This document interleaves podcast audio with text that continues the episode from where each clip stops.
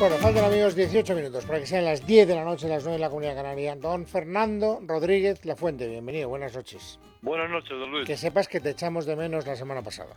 Lo sé, muchísimas gracias y fue culpa mía por un lío con el fijo y tal. Bueno, no, si es que se había convertido, fíjate, hasta hace exactamente 15 segundos creía que también hoy íbamos a empezar esta pequeña tertulia con alguna baja, pero no, en el último minuto ha llegado, siempre haciéndose notar, Fernando Sánchez Dragó. Don Fernando, bienvenido, buenas noches.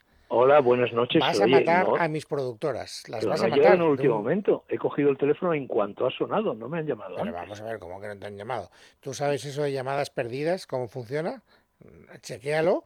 Yo, yo, yo estaba diciéndole a la pobre Lorena que estaba a punto de sucumbir de un infarto de miocardio.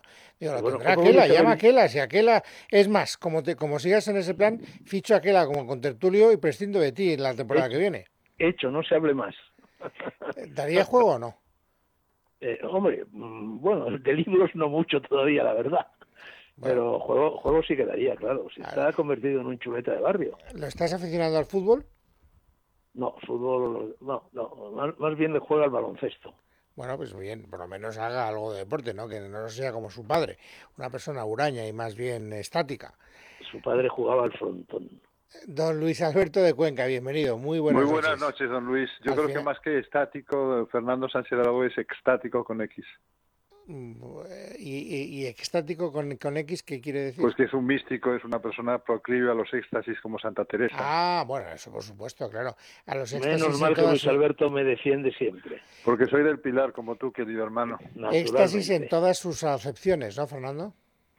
¿Cómo? ¿Perdona? Éxtasis en todas sus acepciones, quiero decir. ¿Te, refi- te refieres también a la más reciente o qué? Pues, Digo yo, no sé, tú sabrás. La más reciente, las pastillitas esas que circulan por ahí. Hombre, tengo, tengo que confesar que alguna he tomado. ¿Ves? Sí, ¿Te das Pero no es tan reciente, ¿eh? Sí, es como de los 80 el éxtasis. sí, ¿no? sí, no es tan reciente. La descubrió Shulgin, el gran Shulgin, Claro, este investigador polaco, ¿no? Sí, señor. Sí, sí. Bueno, eh, ¿qué tal, lo- ¿qué tal lo estáis llevando? Ya ahora que la nueva normalidad, ¿qué tal la lleváis? Pues la nueva normalidad yo creo que nadie la lleva bien porque es una tontería tal el marbete. Nueva mm, normalidad no me gusta nada, pero vamos, por lo general lo llevo bien la vida, pero la nueva normalidad me gustaría que se llamara de otra manera, ¿no? Eh, a mí me preocupa un poco el, el- no los, los bueno los brotes como a todo el mundo, sino determinadas actitudes que veo por, por la calle y por los sitios que, que cierta irresponsabilidad, porque por unos pocos puede puede ponerse una situación que nos ha costado muchísimo llegar hasta aquí, eh, pues se puede fastidiar. Pero vamos, por lo, desde el punto de vista personal, pues eh, di- divertida, trabajando y leyendo y, y paseando a pesar del calor este terrorífico que hace en Madrid. Pero vamos. Bueno, eso que apunta Fernando yo creo que es terrorífico, ¿eh? La frivolidad, la irresponsabilidad Sí, con la sí, que sí. muchísima gente, especialmente la gente joven, Sí. tiene esa, ese, Pero ese yo creo nuevo que más en espécimen de Madrid la que en otros humana que es sitios, el Homo fes- No, está en todas partes. Está en Inglaterra, está en Florida, Sí, está en Texas, sí, sí. está en Brasil, está en Perú, está por todas partes. No solo en Pero España. me refiero a que Pero- la pero- irresponsabilidad en provincias yo creo que es menor, fíjate, la gente se lo toma como más en serio. Por lo menos mi mujer que acaba de llegar de Cáceres dice que allí todo el mundo lleva mascarilla y está bastante formal. La gente aquí- joven también, porque yo creo que es un fenómeno más juvenil, ¿eh? es decir, esta idea de que eh, uno, no, uno no, no- no percibe el peligro, parece que eso sea con la gente mayor, que ellos son Exacto. inmunes a cualquier cosa que les pueda Yo pasar. creo que es verdad que la gente joven por todas partes, en provincias o en capitales, siempre es la misma, sí, es cierto. Eh, ah, eh, me estaba recordando un poco esa, ese ep- eh, epitafio que quería poner Marcel Duchamp, que decía que en el fondo los que se mueren siempre son los otros, ¿no? Y, y yo creo que aquí la gente piensa que el que se va a enfermar, y yo estoy coincido con vosotros, Siempre el otro, que, el los que, otro. que los que se van a enfermar son siempre los otros. O sea, decir, Sí, pues no, pero- mira, Por ejemplo, Ayanta, que se ha ido a Italia ¿eh? y que se ha ido en coche, atravesando toda Francia y gran parte de Italia hasta Roma, me cuenta que, ni, que en Francia y en Italia nadie lleva mascarilla, que son rarísimas. Que la gente va, ca- campa por sus respetos, va tan ancha, vamos. ya, pues fíjate. Bueno, es que a lo mejor allí no se ha dictado la norma que se ha dictado aquí, ¿eh? O sea, que- Claro, Claro, claro. Es cuestión de normas, ¿no? claro. Claro, bueno, no claro. lo sé, pero hombre, la Organización Mundial de la Salud la ha aconsejado. La ha con aconsejado, norma o sin norma, ¿no? La ha aconsejado. Oye, Ah. Italia además ha sufrido mucho, o sea que no jueguen con las cosas estas, ¿no? Bueno, hablemos de otras cosas, señores, Eso. porque hablar del COVID-19 ya empieza a ser una vulgaridad, a pesar de que Fernando Sánchez Drago, para sorprendernos, porque ya sabes, Fernando dice que a él no le gusta provocar, pero yo sostengo que eso mismo es ya en sí mismo una provocación. Eh, hoy él nos dice que el género de la novela le gusta relativamente poco. Y sin embargo, hoy lo que propone es una novela, una novela de Javier Sierra, además, que es un autor, digamos, de novela eh, thriller, o sea, no de novela sesuda, eh, estilo James Joyce. Es un autor de bestsellers, pero es un magnífico autor, por sí, Sin duda, sin duda, sin duda lo es. Javier Sierra es, eh, por lo pronto, gran amigo mío. Eh, casi, casi presumiendo un poco, diría que un poquito discípulo, porque él se adentró en todos estos terrenos, en fin, de la novela esotérica, de la novela de misterio, de misterio mitológico en definitiva, pues tirando un poco de lo que fue Gargo y Siabidis en su día. Entonces le tengo especial cariño. De todas maneras tengo que rectificar, eh, Luis, porque es verdad que yo he anunciado a Carmen, a nuestra Carmen Herrero esta mañana que iba a hablar de la novela del mensaje de Pandora, por cierto, que tiene mucho que ver con lo que está pasando ahora. Porque claro, el mito de Pandora, de la caja de Pandora, que en realidad era una tinaja, como seguramente sabe Luis Alberto de Cuenca, es idéntico en la mitología helénica a lo que es en la mitología cristiana el mito de Adán y Eva. Eva muerde el fruto prohibido, en fin, pasa lo que pasa, ¿no? Eh, y eh, eh, Prometeo y Epimeteo, su hermano, abren la caja. Bueno, Epimeteo, que es el santo, sobre todo. Zeus, enfadado porque Prometeo ha robado el fuego de los ha llevado a la tierra, ha enseñado a los humanos a manejar el fuego, entonces le envía a Pandora, una hermosísima mujer, ¿eh? la primera mujer prácticamente casi de la, fin, de la, de universal, según la Eva, ¿eh? y esta, abre la caja de Pandora y en la caja de Pandora están refugiados los siete males, que de hecho de ahí proviene la expresión de, tener los siete males, ¿no? La vejez, eh, la enfermedad, la tristeza, la locura, el vicio, etcétera, etcétera, menos una virtud, que es la esperanza, que es la única que se queda dentro de la caja de Pandora. señor. Bueno, pues realmente... Qué bonito el nombre el de Pandora. Fernando, explica la etimología, tú que lo sabes también. Bueno, Pandora, ¿qué significa? Pandora significa todos los dones. Pandora, Doron, Doran, eh, significa don, regalo. Entonces es todos los regalos, es el nombre cantante. Regalo envenenado, claro, ese es el truco. Y Prometeo y Epimeteo, ¿sabes lo que significan? El que piensa todo antes, el previsor, que es Prometeo, y el que piensa todo después, el tonto, que es Epimeteo, que es el que organiza todo el follón. Efectivamente. Muy curioso la Pero bueno, quiero decir que, que, la, que la novela de Javier, la nueva novela, recién salida, vamos, del horno en estos días eh, eh, eh traslada, en fin, eh, es sobre el, mensaje de Pandora, pero es que el mensaje de Pandora es lo que estamos viviendo, en definitiva.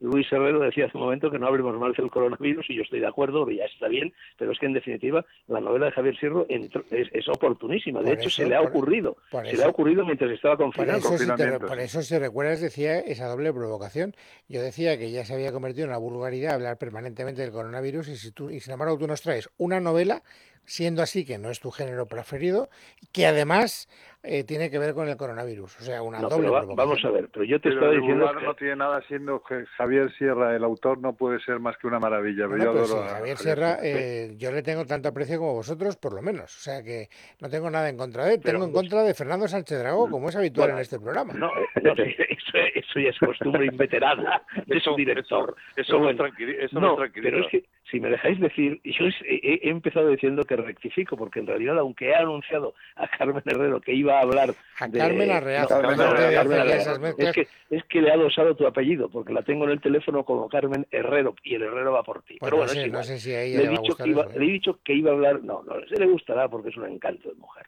le, me lo perdonará al menos. Le, he anunciado esta mañana, cuando me ha preguntado de qué libro vas a hablar hoy, le he anunciado ese porque lo iba a leer en el curso de la jornada. Y lo iba a leer porque he decidido regresar con libros con Wasabi, eh, pero vía YouTube, y hacer yo solito, eh, en fin, con, con Skype, eh, libros con Wasabi. El ¿Se a leer una novela en un día, en unas horas? ah, eso desde luego, hombre, la novela, por supuesto que en tres horas se lee la novela de Javier Sierra o por lo menos la lees con la suficiente intensidad como para poder hablar con él media hora. Pero el problema es que me he dado cuenta que es, una iniciativa ruinosa, la mía de libros con Wasabi, porque claro, me obliga a coordinar, me obliga a leer un libro, me obliga a escribir un guion, me obliga a hacer la entrevista, o sea, un montón de horas y todo esto gratis. ¿no? Porque me, sí, ya, pero aparte de eso, todo esto gratis porque me he enterado de que YouTube paga por 10.000 eh, visitas un euro. O sea que suponiendo cosa absolutamente impensable en un programa de libros, que mi, nuevo libro con WhatsApp tuviera 200.000 visitas, ganaría 20 euros y ah, para ello habría trabajado seis o siete horas. Total, que me he desmoralizado y he decidido no hacer libros con Wasabi, con lo cual he pospuesto la lectura de la novela de Javier Sierra. Qué bueno. Pero en cambio, en cambio, en cambio lo que sí me he leído en parte, porque me ha llegado hoy, creo que hablábamos el otro día del método Bumburi, este libro que ha escrito Fernando del Val, este poeta, Ah, sí. escritor, periodista, Con el tema del plagio de vallisoletano. Bumburi, sí. So- bueno, plagio, plagio, plagio. Posible. O- ojo, ojo, Luis Alberto. ¿no? Este es un libro muy serio. Se llama El método Bumburi, eh, está publicado por la editorial Difácil, que es una editorial extraña, yo no la conocía. Valle. Soletana, Valle Soletana. Sí, Valle Soletana. Bueno, y entonces ahí resulta, es decir, de, eh, Fernando del Val, que es un excelente escritor, cuenta en él la historia de cómo en mil- él era gran admirador de Bunbury y de Héroes del Silencio, del mítico grupo de rock y tal. Y tenía un amigo que también lo era. Y en 1995 el amigo se dio cuenta de que Bunbury había incluido algunas frases de Benedetti, del libro de Benedetti, Geografías, en algunas de sus canciones. Y eso le llamó la atención y se lo contó a Fernando del Val. Y pocos días después descubrió que eh, había eh, también cogido un montón de frases de mi novela El Camino del Corazón. E incluso había puesto a su sello discográfico el nombre de Servidor de Nadie, que era otra frase mía del Camino del Corazón. Y entonces empezó a tirar, a tirar, a tirar del hilo y descubrió que en toda la discografía de Bunbury había pues decenas y decenas, por no decir centenares, de escritores citados. Cincuenta y sin me sin parece cita, sin cita explícita. sin cita explícita, es decir, recoger las frases. Y entonces el libro, es- el libro es un libro muy serio, ¿eh? es un libro eh, muy bien escrito, es un libro muy ameno, es un libro, mm, en fin, erudito, es un libro muy trabajado y en él lo que se plantea Fernando del Val es la cuestión de, del plagio, de la imitación, de la intertextualidad, de la inspiración de todas estas cosas. Porque claro, vamos a ver, es, Fernando, es impo- sí, de- no, ¿Eh? que decía, decía Guillermo Cabrera Infante, siempre decía que el plagio es una manera de homenaje. Bueno, efectivamente, y esto es Claro. lo que yo he dicho cuando una serie de periodistas me han llamado para preguntarme mi opinión sobre el hecho de que Bunbury hubiera utilizado frases de mi novela El Camino del Corazón. Yo he dicho, yo lo entiendo como un homenaje. Además, oye, es que un disco, es decir, eh, la carátula de un disco, o bien, en fin, el folleto que se puede meter en, en- en- en un disco, evidentemente no te puedes poner a citar a pie de página todos los autores que hay. Es decir, el, el- el- el cantante recoge la voz, recoge la voz del pueblo, recoge la voz de la gente, No, de recoge hecho, lo que lee, yo una creo que ha canción. hecho unas declaraciones en ese sentido que tú, que tú Claro. describes. Bueno, ¿eh? a- Arrabal también lo ha apoyado, que es otro de los escritores supuestamente plagiados. Es decir, yo ent- lo entiendo como un homenaje, porque es que además, vamos a ver, es la cita solapada también. Evidentemente, si yo digo en un libro, en un lugar de la Mancha, de cuyo nombre no quiero acordarme, hombre, no voy a poner una nota a pie de página diciendo que es de Cervantes y del Eh, Quijote. eh, no se da, por supuesto. Fernando, Julio Cortázar, Julio Cortázar hizo algo así. Eh, eh, si recordáis, Paul Valéry, hablando de que el final de la novela, de tal, que la novela decimonónica, decía, porque ya ninguna novela puede empezar ni debe empezar con la princesa salió a las cinco. Y me, eh, eh, me parece que... creo que eh, creo que era la marquesa, creo que era eh, la o, la marquesa. marque- o la marquesa. Y, y- y en los premios, en la novela Los Premios de, de Julio la Cortázar, primera, por cierto. empieza, empieza, la marquesa salió a las cinco y sigue, coma. ¿Dónde había oído yo eso? Es muy bueno, ¿sabes? Claro, Muy bueno, muy bueno. Una por otra parte, maravillosa. Y por otra parte, frases quizá no, pero todos los escritores recogemos ideas, recogemos, recogemos conceptos, recogemos imágenes de otras lecturas. Bueno, Evidentemente, hecho, cualquier ejemplo, ahora- escritor que, que, que dos mil años después de, de Homero, o, o tres mil o cuatro mil años después de Homero, se ponga a escribir, está citando, a veces sin darse cuenta incluso. Oye, ¿no? Fíjate hasta qué punto, y- querido Fernando, que por ejemplo ahora en Sevilla acaba de aparecer un libro que estoy muy contento y muy orgulloso de él, que se llama La intertextualidad en la poesía de Luis Alberto de Cuenca. Y todo es referente a temas intertextuales. claro. O sea, que, en el- que yo creo que es una- un tema de estudio apasionante, la intertextualidad, ¿no? Bueno, y hay, un género, hay un género literario que es, bueno, que es el centón. Sí, Bueno, el centón, por supuesto. Eh, muy, muy renacentista, por cierto, además. Sí. Eso me lleva, fíjate que yo fui Sí. Premio Nacional de Traducción con una traducción del latín del Cantar de Baltario, que es Ah, un centón. O sea, lo de tengo, todos los lo versos del. Cantar de Baltario están tomados de Virgilio, de Prudencio, de otros autores bajo latinos, y todos, absolutamente todos, no son del autor que los enhebró, sino Oye, el comienzo, el comienzo de, la, de la Araucana, por ejemplo, gran epopeya eh, de la literatura hispánica, es idén- idéntico al, integral. al, al Orlando Furioso de Ariosto, idéntico. Es que eh, ima- imaginaros si, si fuéramos al extremo de esto, de, eh, cuántos cuentos han empezado con Érase una vez. Y Bueno, es que eh, Once Upon a Time. Claro, el primero que lo escribió debió decir, no, se me ha ocurrido a mí. O sea, es que además... Ahora, hay una cosa, querido Fernando Sánchez Dragó, el principio de la, de la Araucana no es el comienzo del Orlando, ¿eh? El principio de la Araucana es- cavaliere de Armel y Amori. Eso, pero es que el, el comienzo de la Araucana es Chile, fértil provincia y señalada en la región antártica famosa de O remotas sea, otra epopeya, hay otra epopeya española que empieza exactamente igual que, pero no Pero la ya no Labucana. soy oso. Qué buenas Bueno, clases, qué, qué buenas clases de memoria teníais en el Pilar, ¿eh? Oye, pero es que además la Labucana hay una cosa que que es eh, que es curiosa, que no no empieza como las demás eh, epopeyas normales, porque Virgilio también empieza en las armas y el varón cantaré, arma virunque Bueno, cano, canta armas virunque cano. Cantaré las armas y el balón sí Fugitivo por el exactamente imperio igual. del lado llegó a las costas. Bueno, de- bueno, bueno, bueno, bueno. Esa Bueno, competición, mirad que os he dejado, ¿eh? pero esa competición hay que cortarla de raíz. Perdonad, os estáis poniendo demasiado estupendos, que diría el Alfredo nos enseñaban esas cosas, ¿verdad, Fernando? Efectivamente, yo lo aprendí entonces, eh, todas estas cosas en el Pilar, a veces Bueno, confundiendo. ¿eh? Dejadme, dejadme, dejadme que le pregunte a Fernando Rodríguez La Fuente, que estuvo Sí. ausente la semana pasada, dado Sí. ya que eh, Fernando ha hablado la mayor parte del tiempo, que el otro Fernando nos cuente, porque es que me interesa mucho, particularmente, reconozco que es una especie de capricho particular, a mí me gusta la novela negra, y sé que él quiere hoy recomendar una de Benjamin Black, Muy Eh, divertida. muy diver- divertida, pero buena o no. Muy buena. A mí me ha entretenido mucho. eh, eh, eh, ya sabes que eh, eh, para nuestros oyentes, Benjamin Black es el seudónimo de John Banville, del escritor irlandés. Cuento rápidamente la historia para ver qué os parece, sin desvelar nada que no se tenga que, desvelar. Están los bombardeos, el Blitz, sobre Londres en la Segunda Guerra Mundial. Hay una reunión en la Casa Real en la que se decide que la heredera y su hermana, las princesas eh, Isabel y Margarita, tienen que salir de Londres. Pero la campiña inglesa puede ser un sitio que también, bueno, eh, peligroso. Por lo tanto, deciden que el mejor sitio para ir sea Irlanda.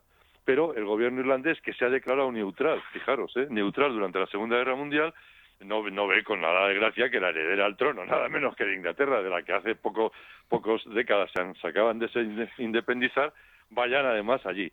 Pero eh, el gobierno inglés les hace una oferta que no pueden rechazar, referida a está necesitado Irlanda de carbón, a Inglaterra incluso en la guerra le está sobrando el carbón y no tienen más que, que aceptar. Entonces envían y ahí lo eh, ahí empezaría casi la historia, muy buena, por cierto, envían a, la- a Isabel y a Margarita a, a, una, a un palacio de un familiar de ¿Eso la Casa real, es histórico, Fernando? irlandés. No, no, es totalmente ficción. Y ahora os cuento por dónde yo creo que le ha venido esta historia a, a- a John Banville, Ba- Benjamin Black. Ellas van y les ponen como van a, casa de un familiar de la Casa Real, un, eh, un, un irlandés, pero muy relacionado con, con la familia real, que las acoge y, demás. Y les colocan a una, a una chica, a una eh, perteneciente a, a un agente del MI5 femenina y a un subinspector de la policía irlandesa, lo que llaman ellos la Garda, ¿no? Que son los que van a estar allí cuidando de ellas. Y a partir de ahí, la novela. Y ahora os iba a contar de dónde creo que lo tomó, porque es que es perfecta, es perfecta como el prólogo a la serie The Crown. Es decir, si uno ha visto la serie Amigo. The Crown, que me parece extraordinaria, y, Muy buena. y, y es un capítulo, y es como, como si fuera el prólogo, ¿no? Antes de que empiece la serie, ¿qué podía haber ocurrido? Eh, no me consta que haya sido verdad, ni muchísimo menos, pero, pero está tan bien contada, está tan bien el ambiente, la atmósfera, la intriga, porque va a haber mucha intriga, ¿eh? bastante intriga. Y eso es lo que a mí me ha parecido que para una lectura ahora, eh, después de todo lo que hemos pasado, pues eh, merece mucho la pena. Además hay, hay cierta ironía, hay, como os digo, hay intriga, hay, hay, bueno, otros elementos, no quiero decir más. Está publicado en RBA y la verdad es que es una novela para estos días muy, muy, muy amena. Tomo nota, tomo nota, porque esas son las lecturas que ahora de cara al verano nos pueden hacer olvidar lo que hemos pasado. Exacto. Señores, os tengo que dejar, porque ya son más de las 10 y tengo que hablar de política. Dime. Luis, déjame que diga, y espero hablar de ello la próxima semana, que ayer me llegó ya editado, preciosa edición, por cierto, el primer ejemplar del segundo volumen de mis memorias. Galgo Corredor, Los Años Guerreros, Tenemos que- Planeta. que- que Ya mencionarlo. Bueno, pues entonces Bueno, tendremos, tendremos que Oye, hacer... Luis, y yo tengo que recomendar un libro que llevo cinco semanas intentándolo, a ver si la semana que viene me lo das. Te lo garantizo, te lo, te- Venga, fenomenal. acógete a mi protección, Luis Alberto, confía en mí la semana que viene. Luis. Alberto y dos Fernandos, Rodríguez La Fuente y Sánchez Dragó, gracias y un abrazo fuerte. Abrazo Gracias a ti. Luis. Un abrazo. Hasta Un siempre. abrazo para todos. Fernando, Fernando. Hasta luego. Adiós. Luis Herrero. Es radio. Estás escuchando. Es radio. Buenas noches. En los tres sorteos del triplex de la 11 de hoy, los números premiados han sido 288 288. No olvides que comprando Lotería de la 11 colaboras con una gran labor social. Pídele el triplex de la 11 a tu vendedor, también en puntos de venta autorizados o en juegos11.es. Recuerda que mañana, como cada viernes, tienes un bote millonario en el sorteo del Eurojackpot de la 11. En la 11 nos mueve tu ilusión.